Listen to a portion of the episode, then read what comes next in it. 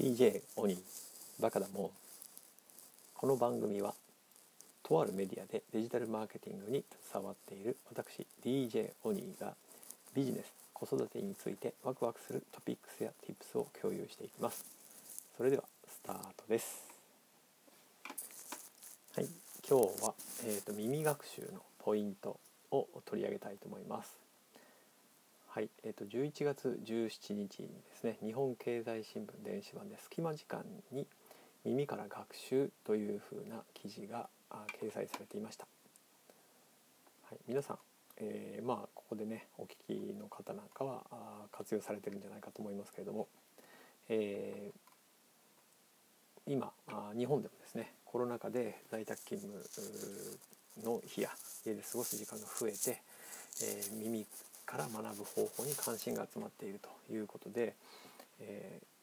ー、ラジコのユーザーが増えたりとかですね、えー、音声配信のサービスが充実してきたりということで、えー、随分とやはり裾野が広がってるなというふうに思います。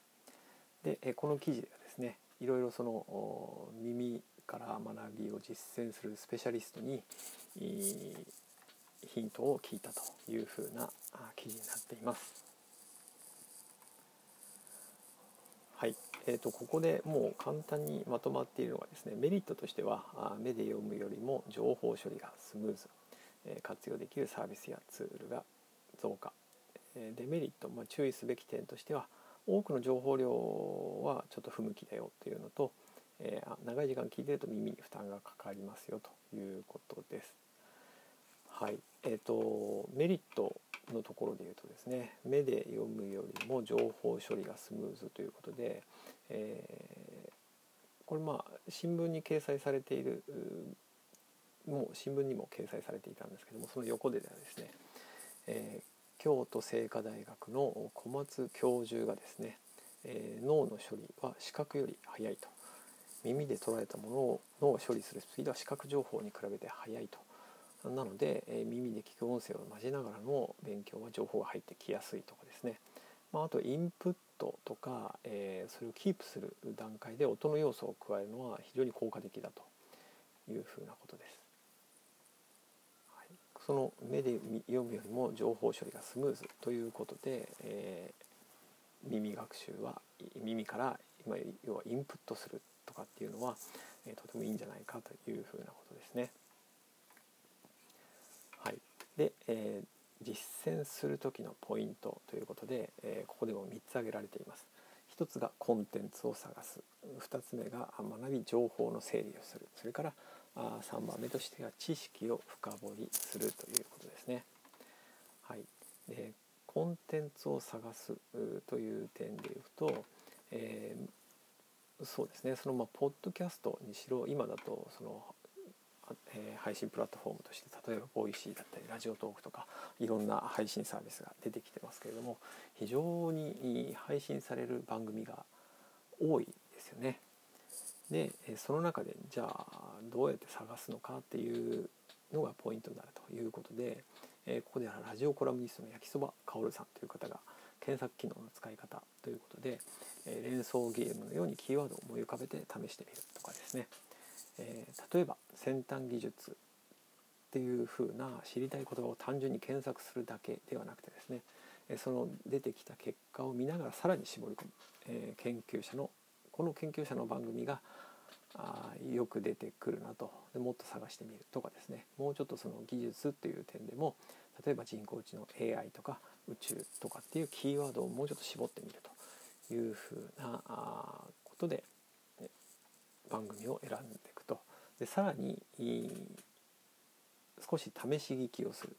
で内容を確認して、はいえー、内容を確認するということですね耳から聞く情報コンテンツは専門書を読むのと比べて初心者でも分かりやすいように説明してくれている場合が多いと。で同時に話し手の声の質や話すテンポから聞きやすさと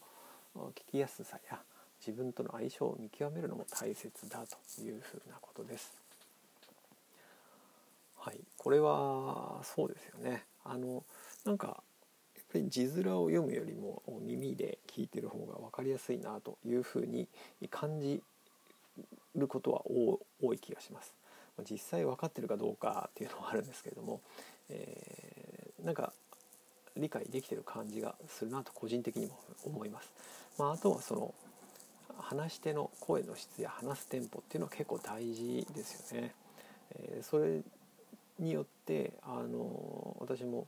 まあやっぱり聞き続ける番組って、えー、その声とかテンポが自分に合ってるなと思うと欠かさず聞くっていう風な形になるかなと思います。はい、あとはまあ聞く読書についてはそのオーディオブックを手がけてるオートバンクの会長がですね上田さんですね、えー、情報のインプットがよりスムーズになるということで、えー、倍速機能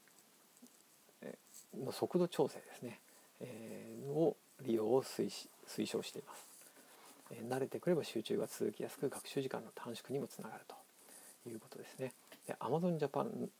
のオーディブルのコンテンツを担当するディレクターの宮川元美さんはですね、えー、寝る前とかですねブルーライトや明かりで眠気を妨げることもなくおすすめですというふうなことですね。え図表やグラフがある本も本来の文章より説明を充実させるなどとして編集して音だけで楽しめるよう工夫もしているそうです。はい、私はオーディブルは使ってはいないのでわからないんですけども、えー、ね、この耳で本を読むというのもちょっと一度試してみたいなというふうに思います。はい、あとそうですねここで、えー、もう一つ2つ目で挙げられているえー、学び情報の整理メモや付箋などを各サービスの機能を活用とかっていうもう一つがあります、えー、ここでもう一つは倍速再生で時短というのがあるんですけれども、えー、この、まあ、アウトプットを紐付けるっていうのも結構大事なポイントかなと思います、まあ、例えば私なんかも、えー、例えばボイシーだったらですね、えコメントしてみたりとかあツイッターで、えとかでですねここは大事だなと思ったあポイントを自分のまあブックマーク代わりにですね、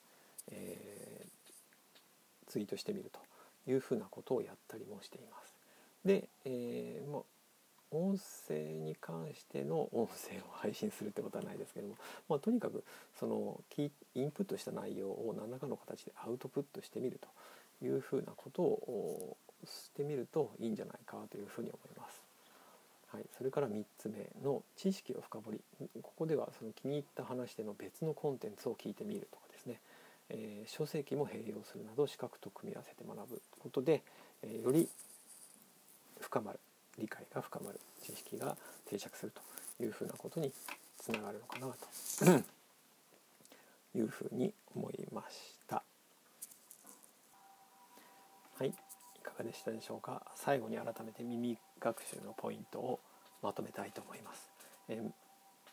メリットとしては目で読むよりも情報処理がスムーズにできるということと、え、活用できるサービスやツールつまりまコンテンツが増加しているということで、え、メリットがありますよということですね。えただし多くの情報量を一度に覚えるには不向きだし